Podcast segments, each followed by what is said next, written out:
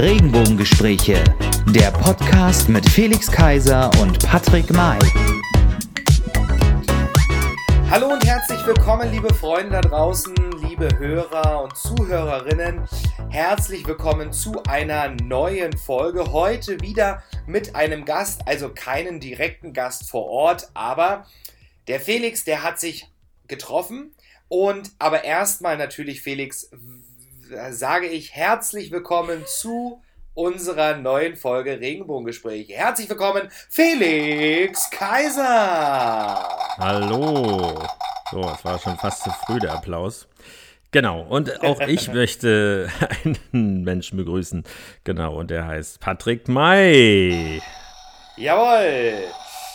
Ja, schön, dass wir uns heute wieder Tada! Schön, dass wir uns heute wieder hören und wir haben einiges zu berichten. Du hast dich getroffen und hast ein Interview geführt, darauf kommen wir aber gleich zu sprechen. Genau. Und es ist einiges passiert in den letzten Tagen. Ich war in London über das Wochenende, deswegen konnte ich auch bei dem Gespräch nicht mit dabei sein, aber du hast das geführt.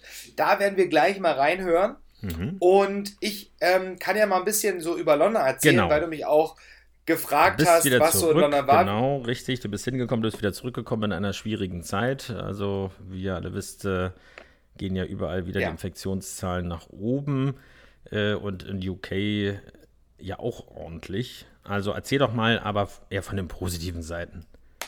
Also von den ja. schönen Seiten, wollte ich sagen. Ja, also ich, ich, ich kann ja mal so sagen, ihr habt es wahrscheinlich auch in der letzten Uncut-Folge gehört, dass ich da leicht verschnupft war und Deswegen habe ich auch und musste ich auch einen Corona-Test machen. Ich bin Corona-negativ ähm, oder ähm, Covid-19 negativ. Und deswegen durfte ich auch einreisen nach Großbritannien und das hat eigentlich ohne Probleme funktioniert. Durchs, ähm, durchs Geld bin ich super gut gekommen. Und dann auch bei der Landung. Wir sind in Stansted gelandet. Das hat auch alles super gut und reibungslos auch funktioniert. Also das muss ich wirklich sagen, das war keine große Hürde. Ich musste natürlich nachweisen, also wenn man, einige von euch werden das vielleicht kennen, wenn, sie, wenn man jetzt fliegt mit dem Flugzeug, muss man ja vorher, 48 Stunden vorher kann man dieses Online-Formular ausfüllen. Und das habe ich gemacht für Großbritannien, wo man seine Daten quasi angibt, sich registriert und halt auch sagt, dass man keine Symptome hat. Und das wurde tatsächlich auch abgefragt von den Briten, lustigerweise von den Deutschen nicht, als wir nach Deutschland, in Deutschland wieder gelandet sind. Die haben nichts abgefragt, die wollten auch nichts sehen. Also es gibt ja da auch ein spezielles Formular. Die haben da quasi auch nichts entgegengenommen, aber die Briten, äh, die haben sich das zeigen lassen, denn die wollten eigentlich nur den QR-Code sehen. Und ja, und dann waren wir von Freitag zu Sonntag in London und haben, wir waren in den Warner Brothers Studios. Warst du schon mal in London in den Warner Brothers Studios? Nein, also ich war jetzt, glaube ich, ja, lass es 15 Mal sein, tatsächlich schon in London, aber dort tatsächlich mhm. noch nicht. Klingt aber spannend. Ja, die Warner, ja, also es war total spannend. Vor allen Dingen so für Harry Potter-Fans ist es eine total sehenswerte Geschichte. Wir haben dort auch so eine Tour gemacht, die geht ungefähr so drei Stunden, drei bis vier Stunden, ähm, je nachdem auch, wie schnell man dann läuft, mit einem Guide Audioguide, den haben wir uns da gebucht.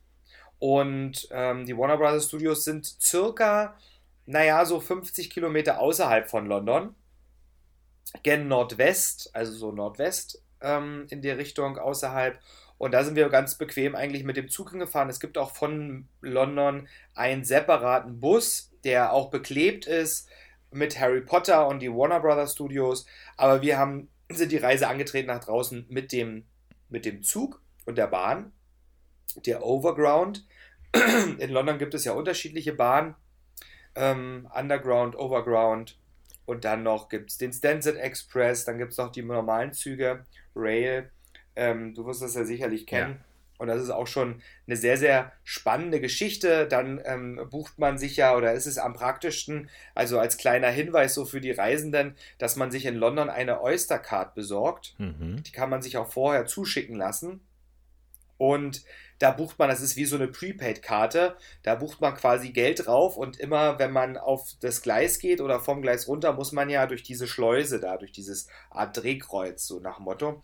Ähm, und da muss man ja, legt man einfach nur seine Karte drauf. Andere tun ihre Tickets dann so reinziehen, da wird das gescannt, wenn man ein Ticket gekauft hat, aber bequemer ist es natürlich mit dieser Oyster Card, weil man die nur anlegen muss und dann geht die Tür auf und das Geld wird quasi abgebucht. Genau, man muss ja dazu sagen, es gibt ja in London überall Drehkreuze, also als Zugänge. Ja. Oder was heißt Drehkreuze? Also Zugänge, die sich erst öffnen, wenn man eben diese Oyster Card gegenhält oder eben das Ticket, was man reinsteckt und genau. was wieder rauskommt. Ähm, man kennt das auch aus Messezentren, aber in Berlin sagt man ja immer, das wäre zu teuer, das einzurichten. Auf der anderen Seite hat man einen riesen Herrscher von Kontrolleuren, äh, aber natürlich nur zu bestimmten Zeiten weil da bin ich absolut davon überzeugt, weil es in London zumindest funktioniert, ja. zumindest in den Innenstadtbezirken, wo man sich natürlich aufhält, oder in der Innenstadt sozusagen, eben, dass man einfach genau weiß, wer geht da rein und wer dort keinen Fahrschein hat oder dort drüber springt, weil dort natürlich ja. Kameras angebracht sind, der ist dann auch in irgendeiner Weise merkwürdig und so weiß man das eben nicht, wenn einfach jemand reingeht. Also da wundert man sich immer, warum alle möglichen Leute, die man vielleicht da nicht gegenüber sitzen äh, sehen will oder die sich äh, dann entsprechend kriminell äh, betätigen oder äh, ja und so weiter, weil man das vorher natürlich nicht erkennen kann. Aber erzähl ruhig weiter. Ja. Also ich finde es ich find's eigentlich total praktisch auch, dass es dieses, diese, es sind ja, in dem Sinne sind es ja keine Drehkreuze, man muss sich das so ein bisschen vorstellen wie so eine Salontür, die so, die so aufgeht. Die aufspringt, ähm, ja Genau, die so aufspringt.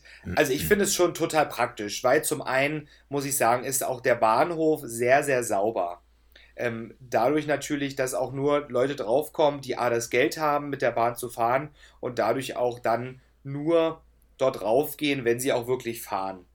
Mhm. Weil man ja, sobald man dann auf das Gleis will, bezahlen muss. Ja. Und Genau, und dann natürlich äh, auch, beugt es natürlich auch den vor den Schwarzfahrern. Du kannst quasi nur mit der Bahn fahren, wenn du ein Ticket hast, Richtig. wenn du bezahlt hast. Du kannst es auch nicht und, vergessen oder genau. Äh, und so weiter. Du musst es eben am Eingang schon vorzeigen und jeder, der die Grenze überschreitet ohne, der macht das ganz bewusst. Es geht einfach schlicht und ergreifend genau. ansonsten nicht. Aber was habt ihr denn genau. oberirdisch gesehen, außer den, den Studios? Ja. Hat ihr noch genau. ein Musical und oder sind die überhaupt offen? Äh, seid ihr mit dem, mit dem ja, Landenei gefahren die, äh, oder auf der Themse? Die, ja, die, die, die ähm, Studios, ach, die Studios, sage ich, die, die Theater, die sind teilweise offen und ähm, recht günstig kann man da auch noch Tickets kriegen, gerade auch wenn man so spontan mal einen Trip macht äh, in die Stadt. Haben wir aber nicht gemacht, das nehmen wir uns oder haben wir gesagt, machen wir auch das nächste Mal, wenn wir nach London fahren. Wir waren eigentlich auch aus dem Grund da, ich war ja schon mal in London, aber mein Verlobter war noch nicht da. Mhm. Und deswegen war das natürlich für ihn viel mehr noch ein Erlebnis als für mich. Aber trotzdem äh, mag ich das Land sehr, sehr gern. Vor allen Dingen auch die Stadt. Vor allen Dingen, ähm, einige werden mir da vielleicht auch böse sein, aber vor allen Dingen liebe ich die Stadt, weil man in dieser Stadt derzeit, vorher war es auch schon stark, aber derzeit ausschließlich mit Karte zahlen kann. Also Bargeld bringt hm. in dieser Stadt gar nichts. Selbst, äh, selbst der, die Pommesbude, so will ich es mal ausdrücken, Fisch und Chips etc., die nehmen alle nur Kartenzahlung. Mhm. Und das ist für mich, der äh, kein Bargeld liebt und ich runde auch, wenn es geht, auch immer voll auf, dass ich nicht so viel kleine Münzen im Portemonnaie habe, ähm, bin, ich, bin ich da ganz, ganz froh drüber gewesen. Nur das so als kleiner, als kleiner Hinweis. Deswegen mag ich die Stadt. Und deswegen haben wir eine Sightseeing-Tour gemacht. Wir haben natürlich die großen Sehenswürdigkeiten abgefahren. Ich empfehle da auch immer eigentlich auch meiner ganzen Familie, wenn die sich Städte angucken, diese Hop-on, Hop-off. Busse, die sind wirklich, finde ich, praktisch. Die kosten natürlich auch ein bisschen was, aber ich finde es einfach praktisch, weil man, man weiß, wo die, die, ähm, die Haltestellen sind dann halten die auch immer relativ gut, kommen auch in guten Abständen wieder an. Man konnte das Ticket auch 24 Stunden nutzen, also auch nächsten Tag noch, ähm, wenn, wenn, wenn die Zeit noch dran war, je nachdem natürlich, wann man sich das Ticket kauft. Aber wenn man das Ticket, sage ich jetzt mal so, um 10 kauft, dann geht das einfach dann eine Weile. Mhm. Und das finde ich schon ganz praktisch. Und man kommt an allen Sehenswürdigkeiten vorbei. Und zusätzlich bekommt man natürlich auch noch eine Map in die Hand, eine Karte, wo man dann nochmal die Sehenswürdigkeiten drauf hat und noch andere ähm, Informationen. Und Und das finde ich dann schon ganz, ganz praktisch für einen Touristen. Mhm. Somit haben wir uns die ganzen Sehenswürdigkeiten angeguckt, waren auch am Piccadilly Circus, Chinatown, haben dort gegessen, sind ein bisschen shoppen gegangen. Also alles das, was man so an einem Tag, dann an dem Samstag so machen kann.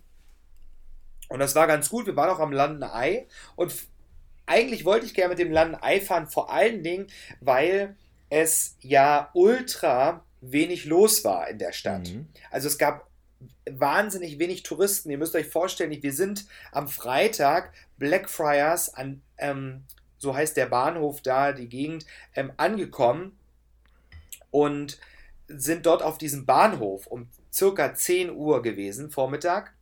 Und auf diesem Bahnhof war einfach mal kein Mensch. Mhm. Die Stadt war leer, es waren überhaupt keine Menschen zu sehen. Und wir haben uns gefühlt, als wäre eine Apokalypse ausgebrochen. Die Menschen haben die Stadt verlassen, haben alles angelassen, die Bahn fuhr automatisch. So fühlte sich das an quasi. Und wir sind auf diesen Bahnhof gekommen und es war einfach kein Mensch da. Auch vom Bahnhof zum Hotel war, also da haben wir, glaube ich, nur zwei Menschen gesehen, wirklich. Und das waren Bauarbeiter. Und Ansonsten haben wir keinen Mensch gesehen, sind keinen Menschen begegnet. Und das war doch schon dann sehr, sehr erschreckend. Die Stadt war wahnsinnig leer. Man hatte natürlich extrem viel Platz. Und ja, das war dann auch natürlich am Samstag so. Deswegen stand da nicht viel an. Wir sind aber mit dem Landei nicht gefahren, weil mein ähm, Freund ähm, Höhenangst hat. Und dann haben wir das äh, das quasi nicht getan, aber es war schon mal sehr, sehr beeindruckend. Also ich, ich persönlich stand noch nie am Landei direkt darunter. Ich habe das tatsächlich immer nur von weiter weg gesehen und ich muss schon sagen, es ist schon ein, ein riesiges Rad. Also das ist, glaube ich, auch das größte Riesenrad, was ich, was ich echt gesehen habe. Größer sind wahrscheinlich nur die Chinesen oder sowas. Äh, der Wahrscheinlich, der ja. Na, das ist ja wunderbar. Schön, dass du auch wieder gesund zurückgekommen bist. Hat alles geklappt. Sehr schön. Ähm, ja. Bevor wir zu unserem Gast kommen, äh, weil wir ja, äh, weil ich ja das Interview schon letzte Woche aufgezeichnet habe, und zwar beim jüdischen Neujahrsfest. Dazu hören wir nämlich gleich ja. mehr und auch warum. Ähm, aber noch eine traurige Nachricht, die uns gestern ereilte, äh, nämlich der Volksschauspieler, Regisseur Michael Gwistek ist von uns gegangen. Ähm, vielleicht können viele mit dem Namen jetzt nicht sofort was anfangen, aber mit dem Gesicht sicherlich schon. Und der Berliner Schnauze, die er hatte, äh, ob Ost wie West, äh, weil in Goodbye Lenin hat er mitgespielt, Haya Lama Müggelsee, äh, Oh Boy. Ähm, äh, zum Beispiel äh, also herausragender Schauspieler mit immer witzigen Rollen sozusagen, witzigen Dialogen. Und, und das ist der Zusammenhang zu unseren Regenbogengesprächen, äh, in dem viel beachteten, noch kurz vor dem Mauerfall erschienenen DEFA-Film äh, Coming Out. Also ein, tatsächlich ein Film über das Coming Out, was in der DDR trotzdem äh, Homosexualität ja dann äh, der Paragraph letztendlich früher gefallen ist, der Strafparagraph, als in der mm. Bundesrepublik. Das auch nicht alle wissen, ähm, aber trotzdem natürlich irgendwo tabuisiert war war der Film schon äh, sehr beachtet, auch international. Dort hat er zwar nicht die Hauptrolle gespielt, aber doch ähm, eine schon sichtbare Rolle. Ähm, mhm. Ja, äh, mit 78 Jahren ähm, finde ich für seine Verhältnisse viel zu früh, weil er immer noch mit äh, ja, voll Leben blühte und sprühte und auch noch in sehr vielen Filmprojekten mitgemacht hätte. Ich hätte gerne noch ein paar Filme mit ihm gesehen, weil er bis zuletzt lebenslustig ja. war. Insofern traurige Geschichte, aber man kann sich ja das ein oder andere mal wieder zurückbesinnen, indem man die Filme dann guckt. Ich, ich habe auch ähm, mal nachgelesen und ich habe er hat mal einen Kritikerpreis bekommen in der DDR und der hieß Große Klappe. ja, so. Das finde ich ganz witzig. Da bewerben wir uns dann sicherlich auch nochmal drum. Vielleicht nicht in der DDR, aber logischerweise, ja. Äh, wie kriegt man jetzt den Bogen zu unserem Gast? Auf jeden Fall mit Schauspielerei hat das Ganze auch was zu tun. Ähm, ja. Genau, wie gesagt, äh, du hast es auch noch nicht gehört, deswegen kannst du sehr gespannt sein und ich würde sagen. Ich bin total ja, gespannt. Wir hören mal rein, was uns unser Gast dort gesagt hat und wer es überhaupt ist. Ja. Ja, unser heutiger Gast ist ein ganz besonderer Gast. Wir kennen uns schon doch eine ganze Weile. Ich würde sagen, um die 15 Jahre. Ähm, aus einem Zusammenhang, aus dem man den heute gar nicht mehr kennen würde, nämlich als äh, Teilnehmer an einer Castingshow, nämlich Star Search. Ähm, also, ich weiß gar nicht, wovon du redest. Weil ansonsten ist ja noch äh, Social Entrepreneur und Aktivist, Speaker, Moderator, Publizist und seit neuestem Papa, habe ich gehört. Äh, ein ganz engagierter Mensch äh, und freue mich sehr, dass er heute bei uns ist. Nein, Musiker bist du auch noch. Heute zu Gast auf einen Chai mit Chai. Herzlich willkommen, Chai Hoffmann. Hallo und herzlich willkommen. Vielen Dank für die Einladung. Ja, sehr gern. Ja, Chai, äh, heute ist Rosh Hashanah, wenn ich es jetzt richtig genau. ausgesprochen habe. Ja, hast du gut das ausgesprochen. Das ist das jüdische Neujahrsfest, genau. richtig? Ja, ein sehr hoher und wichtiger Feiertag bei den Juden. Und äh, im Prinzip ist heute, wenn man so will, Silvester. Ohne dass man knallt. Also Feuerwerk. Das heißt, 0 Uhr ist dann sozusagen. Nee, nee, nee, also der Feiertag beginnt eigentlich schon abends. Also man, man geht eigentlich um 19 Uhr in die Synagoge und betet und äh, also fromme und strenge Juden tun das äh, oder auch traditionelle Juden. Und dann äh, trifft man sich eigentlich mit der Familie und isst. Und das Essen äh, artet dann meistens äh, aus. In vielen jüdischen Familien, würde ich sagen. Ähm, nicht in allen, aber in vielen. Und äh, auch bei uns, äh, da stand ich heute schon den ganzen Tag am, am, am Herd und habe eine leckere Suppe gemacht. Aha. Und dann gibt es da bestimmte Vorschriften oder was man zu essen hatte, beziehungsweise was dann gegessen wird? Also ist es wieder eine Karpfen oder ja, um Karfreitag oder wie? Ja, der Karpfen ist, ist äh, nicht, nicht heute am Start. Mhm. Ähm, ich glaube, der wird äh, an anderen Feiertagen gegessen. Ähm, aber heute ist zum Beispiel, ähm, und das ganz symbolisch für, äh, für Rosh Hashanah, da wird heute Honig und Apfel ähm, gegessen. Und zwar wird der Apfel in den Honig getunkt. Ähm, und man wünscht sich ein süßes neues Jahr. Also damit das nächste Jahr, Jahr, süß wird und äh, nur von guten Nachrichten äh, beflügelt wird. Was haben wir denn ab morgen für ein Jahr? Ähm, weiß ich natürlich vollkommen auswendig aus dem Kopf. ähm, nee, ich, hab, ich musste googeln, äh, beziehungsweise man bekommt das ja auch in den sozialen Netzwerken mit. Wir äh, beenden das Jahr 5780 und steigen dann in 5780 ein. Selbstverständlich. Klar. Das, das klingt irgendwie schon krass. Äh, wie, äh, da gab es noch mal einen Song dazu. In sie. Ja, krass. Kannst du noch mal singen, bitte?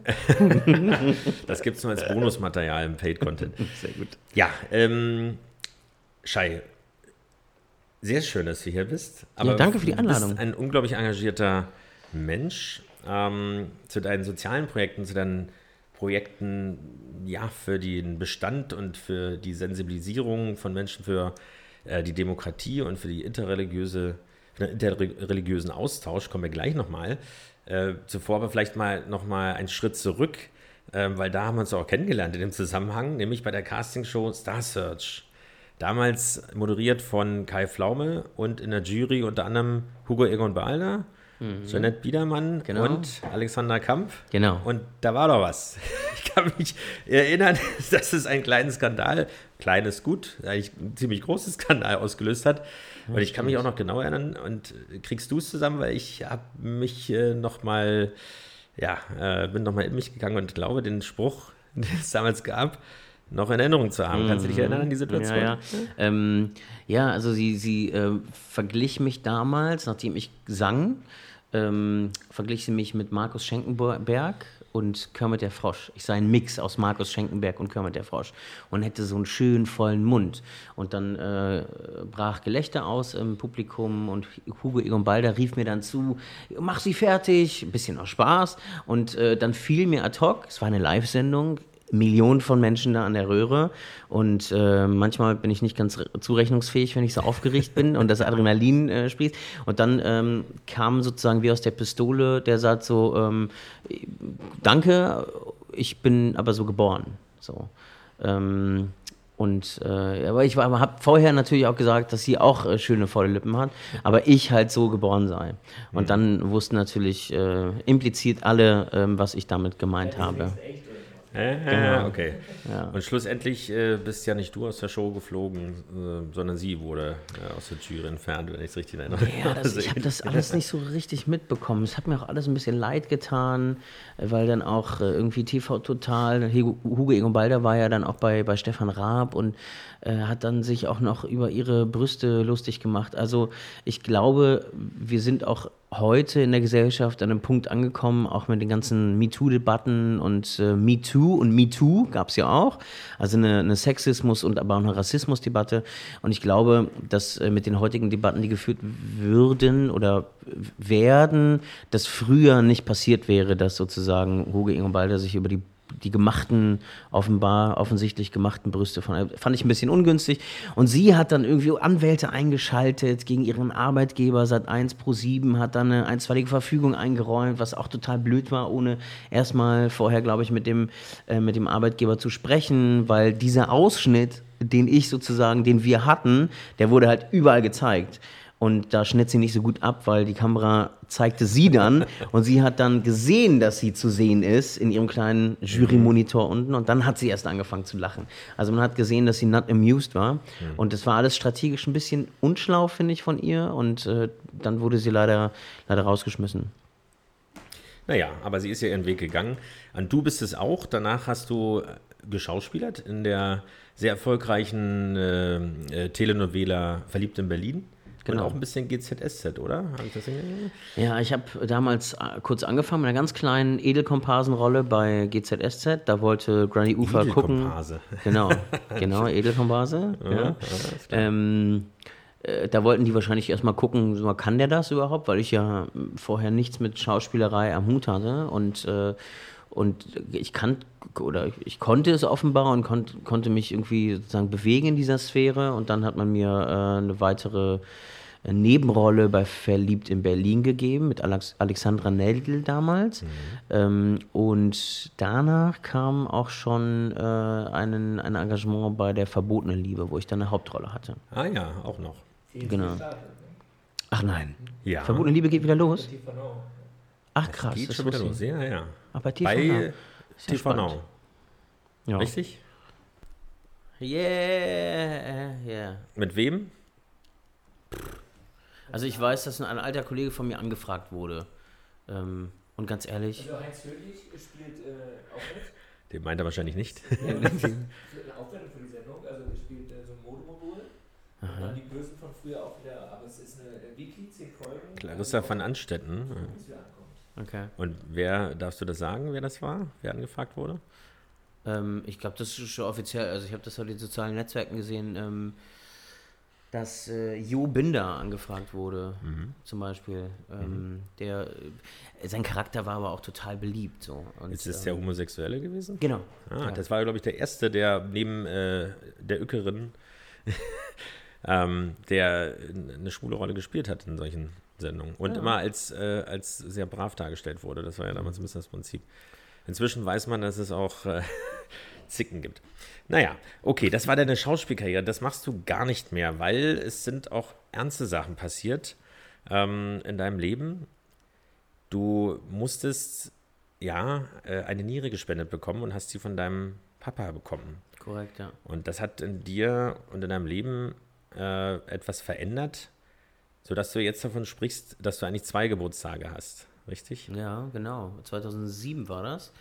Und das äh, das, das war ja schon eine lange, lange Krankengeschichte ähm, vorweg und ähm, ich war ein angeborener Nieren, Nierenfehler und der führte dann schließlich dazu, dass meine Nierenwerte immer schlechter wurden und dann irgendwann eröffneten mir die Ärzte, dass ich, dass ich äh, wohl irgendwann auch eine neue Niere brauche und dann war das wirklich so zwischen äh, der Produktion Verliebt in Berlin, Unverbotene Liebe 2007 mal reingeschoben, eine Transplantationsoperation oder eine Transplantation. Und mein Vater war so lieb und gab mir dann seine Niere. Und dann ähm, bin ich hier irgendwann nach Köln gezogen, habe dann angefangen bei der Verbundenen Liebe zu drehen. Und mit so einer Transplantation nimmst du halt wahnsinnig viel Cortison und andere Tabletten, die dein Immunsystem lahmlegen und dann habe ich so einen blöden Virus bekommen und die Ärzte wussten nicht, was es ist und dann schließlich führte das dazu, dass äh, die Produktion bzw. der Sender in Köln bei der verbotenen Liebe äh, mich dermaßen menschenunwürdig behandelt hat und mich dann einfach hat gehen lassen, ähm, äh, einfach rein, rausgeschmissen hat, mhm. wenn man so will. Und, ähm, und das war der Punkt in meinem Leben, mit dem ich gesagt habe, weißt du was, mit dieser Schauspielerin, mit diesem oberflächlichen Business will ich nichts mehr zu tun haben. Und äh, einerseits schrecklich, dass es passiert ist, andererseits gut, weil es mir Weichen gestellt hat für Dinge, die ich heute tue. Mhm. Ja, äh, bewegende Geschichte, gerade auch, ähm, dass man in der Familie sozusagen das, äh, ein Organ bekommt, weil meistens ist es ja so anonyme Spender und letztendlich auch, äh, man weiß es nicht so genau. Ähm, hat das auch deine Einstellung zum Thema Organspende oder Organspendeausweis und diese ganze Thematik, die ja jetzt ähm, auch letztes Jahr wieder aufgekommen ist, irgendwie schon vorher beeinflusst oder setzt du dich dafür ein oder wie stehst du dazu? Ja, absolut. Also ähm, ich glaube, so wie es bei ganz vielen Themen der Fall ist, dass wenn du keine persönliche Verstrickung oder eine Beziehung zu irgendwelchen Themen hast, ähm, verstehst du, glaube ich, nicht, was es bedeutet, an der Dialyse zu sein oder in einem Krankenhaus leben zu müssen mit einer Kunst, mit einem Kunstherzen und darauf zu warten, dass es einen, Herzspender gibt oder eine Herzspenderin. Und deswegen äh, setze ich mich stark dafür ein, dass Menschen sich zumindest zu Lebzeiten einmal Gedanken machen, ob sie äh, Spender oder Spenderin sein wollen. Weil ich bin der Meinung, dass ähm, das, das ist ist auch eine Form der, der, der, der Menschenliebe oder des, des, der Nächstenliebe sozusagen. Ähm, äh, ja, äh, aufeinander Acht zu geben und ähm, einmal in sich zu kehren und zu Lebzeiten einfach zu entscheiden, will ich Leben weiter schenken, wenn ich sterbe. Und das ja. machen einfach viele Menschen nicht. Ich verstehe es, weil es geht um Tod. Es ist ein wahnsinnig wahnsinnig äh, emotionales Thema, sehr sensibles Thema und wer will sich zu Lebzeiten, während man Party macht, während man Kinder bekommt und so, wer will sich über Tod, über den, über den Tod Gedanken machen. Aber ich glaube, ähm, wenn man einmal auf so einer Dialysestation war oder Menschen äh, begegnet, die, denen es wirklich schlecht geht und denen, ich sage jetzt, einfach mal eine Niere helfen würde, äh, ihr Leben komplett zu verändern und wie das, das Leben lebenswert zu machen. Und dann würde man, glaube ich, verstehen, dass es wichtig ist, das zu tun. Eine klare Aussage kann ich äh, nur bestätigen aus der eigenen Familie sozusagen, beziehungsweise äh, ein sehr guter Freund von meinem Bruder, der ein Spenderherz gebraucht hätte, wo ähm, ja, die Liste zu lang war und wo es einfach nicht mehr gereicht hat. Und ja, wenn, das hat ihn auch selbst bewegt, äh, sehr bewegt, weil wenn man dann an dem Krankenbett steht und weiß, es hängt daran und dann werden die mhm. Diskussionen geführt, ja, und vielleicht wird äh, Organhandel betrieben und zu, zu schnell sozusagen jemand aufgegeben. Das sind ja auch Gründe, die dann vorgebracht werden oder man macht sich darüber äh, schlicht und ergreifend einfach keine Gedanken, wie du schon gesagt hast. Mhm. Ähm, aber es ist, glaube ich, wichtig, es eben doch zu tun, zumindest ähm, einmal und nicht permanent sicherlich äh, und auch dazu bereit zu sein, weil äh, jeder, der betroffen ist, ja, ähm, wird das dann irgendwie anders sehen. Ja, ähm, Vielleicht können wir hier in die Show Notes einmal einen Link machen. Es gibt so einen digitalen Organspendeausweis ja. und dann kann, kann man das vielleicht der Hörer oder die Hörerin, die es wollen, können darauf klicken. Unbedingt. Ich wäre dankbar. Unbedingt. Machen wir auf jeden Fall. Sehr gern. Ja, da sieht man schon oder hört man schon, ähm, dass dir bestimmte Themen wichtig sind und dass er sich auch dafür einsetzt, wie man das jetzt hier auch schon gerade gemerkt hat. Und äh, du machst das nicht nur für einzelne Themen oder jetzt mal im Rahmen einer solchen Sendung hier, sondern du gehst raus mit äh, großartigen, äh, öffentlich öffentlichkeitswirksamen Projekten, wie zum Beispiel dem Demokratiebus und ähm, dem Bus der Begegnung. Den Bus der Begegnung, der ist ganz neu, richtig? Und vielleicht kannst du mal sagen, was der Bus, der Demokratiebus war oder er noch ist und was das ist eigentlich ja, eher andersrum, aber okay. ähm, genau. Aber äh, im Prinzip ist der Bus der Begegnung eigentlich das Basis. Aha. Projekt. Hat die Redaktion hier wieder so schlampig gearbeitet, tut mir leid. Na, dann müssen wir die Redaktion mal richtig bestrafen. Ja, so sieht's aus. Ähm, äh, genau, also äh, zur Bundestagswahl 2017 habe ich mich gefragt, wie, können, wie kann ich eigentlich aus meiner Echokammer die, ähm, die sehr sozialen Medien, also gar nicht sozialen Medien kreieren durch ihren Algorithmus, wie kann ich, wie kann ich die sozusagen mal durchbrechen, diese Echokammern? Und ähm, da kam mir die Idee, ich fahre einfach mit dem Auto nach was ich beginne jetzt mal einfach und fahre los nach Hellersdorf und Marzahn und, und stelle mich da auf irgendwelche Plätze und rede mit den Leuten. Äh, einfach mit Menschen, ähm, zusammenkommen, mit denen ich normalerweise nicht zusammenkomme. Und das habe ich im Internet kundgetan, dass ich das vorhabe. Und dann äh, war so ein Sturm, äh, der ausbrach von Menschen, die gesagt haben, boah, geil, ich will mitfahren, cool. Äh, ein Bundesministerium äh, kontaktierte mich, habe gesagt, hier, wir haben noch Gelder, bewerb dich. Dann habe ich mir einen Verein gesucht, die offene Gesellschaft, äh, die Initiative offene Gesellschaft und mit der zusammen haben wir den Bus der Begegnung dann äh, initiiert und die Idee, also der Bus der Begegnung müsst ihr euch vorstellen, ist so ein alter, großer Doppeldeckerbus aus den 70er Jahren, mhm. ähm, voll der Hingucker, also überall, wo wir hinkamen, haben die Leute, waren die Leute sofort am Bus und haben geguckt, ähm, was machen die da, was, was wollen die hier? Und ähm, wir sind dann tatsächlich durch ganz Deutschland gefahren, haben uns auf Marktplätze gestellt und haben mit den Menschen gesprochen, bei Kaffee und Kuchen. Mhm. Also eigentlich total trivial, aber machen wir eigentlich viel zu selten. Ne? Wann habt ihr, liebe Zuhörer oder Zuhörerinnen, wann, wann, wann geht ihr mal bewusst raus und unterhaltet euch mit Menschen, die eine andere Meinung haben? Das passiert höchstens mal im Internet in den sozialen Netzwerken, schaut mal unter Kommentar oder, oder mhm. unter äh, Posts und in die Kommentarspalten, da wird sowas von gehasst ja. und diskriminiert und rassistisch äh, kommentiert, dass mir manchmal die Luft wegbleibt. Und ich ja. denke, boah, krass. Zumal unter Klarnamen und äh, ja, es gibt Trolle, die da unterwegs sind, die man auch relativ äh, leicht auch erkennen kann. Aber es gibt eben auch Leute, die wirklich, äh, wo man schockiert ist. Oder Total. die man vielleicht im schlimmsten Falle doch über fünf Ecken kennt. Und ja. das ist wirklich, äh, ja, da ist man ganz schnell, äh, werden die Messer gewetzt, regelrecht. Oder sogar wirklich bedroht. Und das würde face-to-face, -face, ja, das ist immer noch ein Ticken anders. Das ist nicht auszuschließen, ja. Ähm, Dunja Yali zum Beispiel, die ja auch immer, äh, ja, ja, sich nicht scheut, auch äh, auf sozialen Netzwerken zu reagieren oder sogar ihre Telefonnummer auszugehen, dann würde ich das wirklich schon krass finden. Aber sie hat das wohl schon häufiger gemacht. Mhm. Wie wir auch mal im Vortrag äh, bei einer Buch, äh, bei ihrer Buchvorstellung gehört haben, dass sie das wirklich macht. Und da rufen aber auch nicht, wenn überhaupt jemand anruft und den Mut hat, dann kommt aber auch ein vernünftiges Gespräch zustande, weil dann fällt den Leuten erstmal auf, das eine war die Scheinwelt mhm. und jetzt kommt die reale Welt und da bin ich vielleicht der fast schon spießige Bürger und mhm. der nicht äh, gleich irgendwie draufhaut und äh, diskriminiert.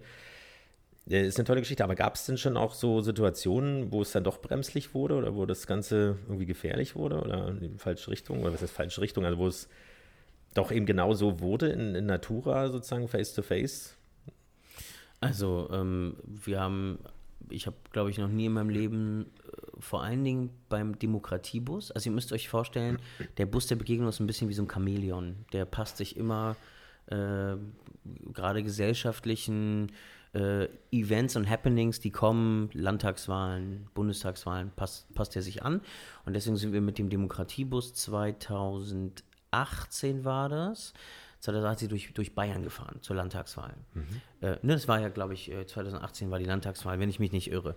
Ähm, weil ich relativ viele Busfahrten mache und manchmal kann ich mir gar nicht mehr merken, welcher Bus war in welchem Jahr. Also zur Landtagswahl in Bayern waren wir unterwegs und ich habe da noch nie so viele Reichsbürger und Reichsbürgerinnen getroffen. Und das war, also Menschen gegenüberzustehen, die mir sagen, ähm, dass es den Holocaust nicht gab, und die, es gibt so eine Holocaust-Leugnerin, mhm. die im, im, Gefängnis sitzt und die äh, sich dafür aussprechen, dass man diese Holocaust-Leugnerin, ähm, die einfach eine alternative Geschichte äh, recherchiert hat, endlich freilassen soll. Ähm, das tut schon weh und das, äh, das äh, hat mich anfangs auch wahnsinnig emotional getroffen, zumal ich auch Enkelkind von Holocaust-Überlebenden bin und ich äh, habe ich weiß, sehe noch vor Augen, wie der Onkel meines Vaters, der für mich wie ein Opa war, auf seinem, auf seinem Unterarm einfach die, die Nummer tätowiert mhm. hatte und mir immer gesagt hat, das wäre eine Telefonnummer, mhm. die er sich da hat rein tätowieren lassen. Und ähm, wenn mir dann Menschen da gegenüberstehen und ich sage ihnen, äh, schauen Sie, ich bin Holocaust, äh, also ich bin, bin äh, Holocaust-Enkelkind sozusagen, ja, ähm, dann kommt tatsächlich die Gegenfrage und ist ja alles gut und schön, aber waren Sie selbst da? So. Mhm. Und dann ähm, merkst du aber auch dann irgendwann, dass man die Brücken, die man bauen möchte, und die Intention, mit der ich sozusagen äh, losfahre, äh, um Brücken zu bauen, die kannst du nicht mehr, nicht mehr bauen. Bei einigen Menschen ja. sind die Brücken äh, nicht mehr, die halten nicht oder die, es lohnt sich auch gar nicht, erst die Brücken anzufangen zu bauen. Ja. Ähm, wir haben ja vor einiger Zeit hier auch, es gab ja Vielleicht ist das etwas martialisch formuliert gewesen, aber den Sturm auf den Reichstag, wo es mir auch eiskalt äh, im, im Halse stecken geblieben ist, als die Live-Bilder dort kamen, weil über die Demonstration an sich, Demonstrationsverbote, Demonstrationsrecht in diesem Zusammenhang kann man sicherlich streiten, aber vernünftig. Aber das, was dort äh, sich darunter mischt, geht ja genau in diese Richtung und äh, versucht sich da unter ja, ja, gutbürgerliche oder wie auch immer, oder zumindest friedliche Demonstranten zu mischen. Und das sind schon äh, Entwicklungen, die, die wirklich Angst machen, wo gerade solche Projekte und überhaupt solche Strömungen oder der, wie gesagt, äh, wie vorhin schon erwähnt, ja auch politisch aktiv und man kann andere Meinungen sein, andere politische Strömungen oder sogar Ideologien vertreten, aber eben auf dem Boden, in unserem Fall des Grundgesetzes und der Demokratie. Und ja, man muss sich nicht in Gefahr bringen, man muss mutig sein, finde ich auch. Also das Bequeme äh, und sich zurückzuziehen und den, den Schreihälsen, den, den Feinden der Demokratie, die sich dann aber selbst als Demokraten darstellen, das Feld zu überlassen, kann nicht der rechte Weg äh, sein. Das haben wir schon einmal erlebt. Äh, wenn man es laufen lässt, ähm, geht es seinen Weg und man kann es nicht mehr stoppen. Deswegen ist es toll, was du da für ein Engagement machst. Wie ist das, also, ähm, wie sieht das Team aus? Also unterstützen dich dann auch ähm, Politiker oder äh, wie soll man sagen, ja auch Schauspielkollegen von damals? Oder ist das ein Thema, dass man äh, sich da auch engagiert? Ich meine jetzt nicht, um, um die Publicity zu bekommen, sondern wirklich ernsthaft, wie das ja auch bei beim Weihnachtsessen äh, von Frank Zander mit dem äh, Gänsekeulen dort für die Obdachlosen oder sowas. Also oder ist das überhaupt dein Wunsch, dass sozusagen sich da mehr ähm, Menschen mit engagieren? Ja, auf jeden Fall. Also, also erstmal stehen die Türen des Busses ganz weit offen für Organisationen, Initiativen und ich habe einfach auch gemerkt, es ist wahnsinnig wichtig, dass man sich vernetzt. Und ich verstehe den Bus und alle äh, Begegnungsprojekte, die ich generell mache, eigentlich eher als Plattform. Als Plattform, um dieses wahnsinnig, wahnsinnig wertvolle äh, Ehrenamtsengagement, bei vielen auch Ehrenamtsengagement. Felix, du engagierst dich auch äh, beim LSU und bist da Landesgeschäftsführer. Ähm, das muss man sichtbar machen. Ey, wir haben über 30 Millionen ehrenamtlich Engagierte in Deutschland. Ohne diese Menschen würde diese Gesellschaft auseinanderbrechen. Und ich sehe, äh, und ich sehe eben diesen Bus eher als, ähm, als sozusagen Plattform. Äh, alte Schauspielkollegen, mit denen habe ich ehrlich gesagt gar nicht mehr so viel zu tun. Ähm, einige manchmal so über Facebook und wir schreiben uns und so. Ähm, Theresa Unterberg zum Beispiel, einen lieben Gruß an der Stelle, falls du, falls du das, den Podcast hier hören solltest. Ähm, aber ansonsten eigentlich gar, gar, gar, gar kein Kontakt mehr. Und ansonsten so aus der, aus meiner Bubble der Menschen, die irgendwie gesellschaftspolitisch unterwegs sind, die sich gesellschafts gesellschaftliche Fragen stellen. Kybra Gümischeit zum Beispiel, die jetzt das Buch Sprache und Sein veröffentlicht hat, äh, die war zum Beispiel auch mal bei uns am Bus und hat uns besucht. Oder Esra Küçük, ähm, die äh, hat mal im Maxim Gorki Theater gearbeitet, arbeitet jetzt bei der Allianz Stiftung. Ähm, genau, also ähm, so Menschen kommen dann auch vorbei und zeigen dann ihren, ihren Plattformen äh, und ihren Netzwerken, was da passiert. Ich will einmal ganz kurz nochmal auf, auf den Sturm zurückkommen. Mhm. Ähm, was ich aber dann natürlich, ähm, man sieht es und ich denke mir auch so, oh krass, warum hat die Polizei damit nicht gerechnet? Warum stehen da nur drei Polizisten? Auf der anderen Seite wurde gestern gerade oder vorgestern, glaube ich, ähm, also heute haben wir den 18. September, also am 16.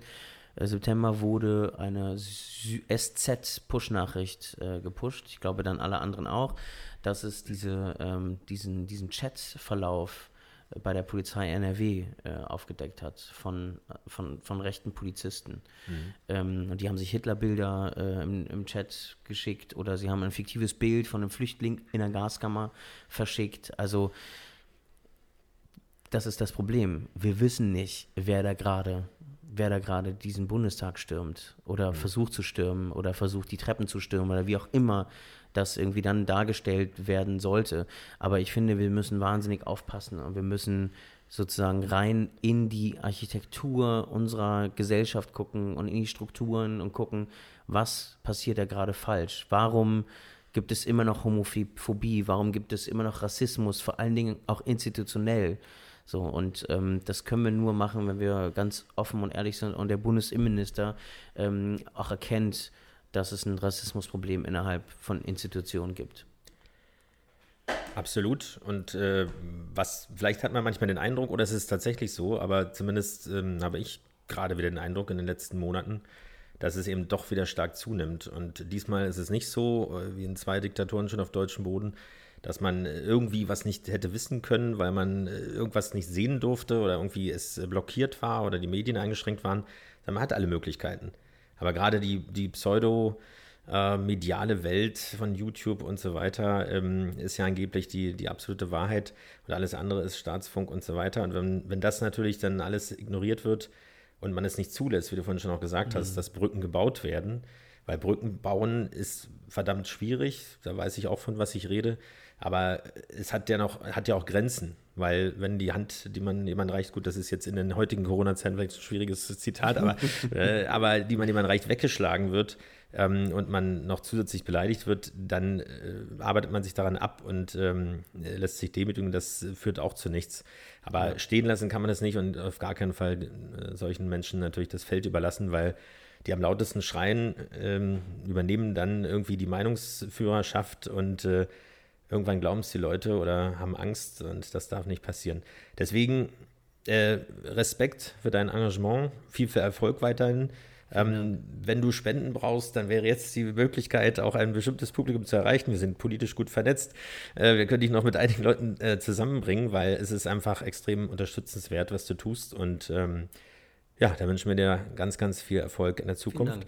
Und vor allem heute beim Rosh Hashanah. Genau. Äh, viel Spaß oder wie? Süße, süßes neues Jahr. Ja, danke. Dann danke. Und vor allem mit deiner äh, Familie, also mit deinem äh, jungen, kleinen Nachwuchs. Ähm, ja. ja. alles Gute und Gesundheit vor allem. Und äh, weiterhin, bleib weiterhin so engagiert. Danke. Danke. Vielen Dank, und, äh, Spenden, ich würde gerne äh, eure Nieren und Herzen haben. Ja. Nee, Quatsch. äh, nee, aber, Wir nehmen äh, alles, ja. Genau, genau, hoffentlich ihr spendet alles. Genau. Wunderbar. Vielen Dank, dass du da warst. Ähm, Danke. Genau, hat uns gefreut. Und ihr da draußen, wir hören uns nächste Woche wieder. Bleibt ebenfalls gesund und bis dann. Tschüss. Ciao. Regenbogengespräche, der Podcast mit Felix Kaiser und Patrick May.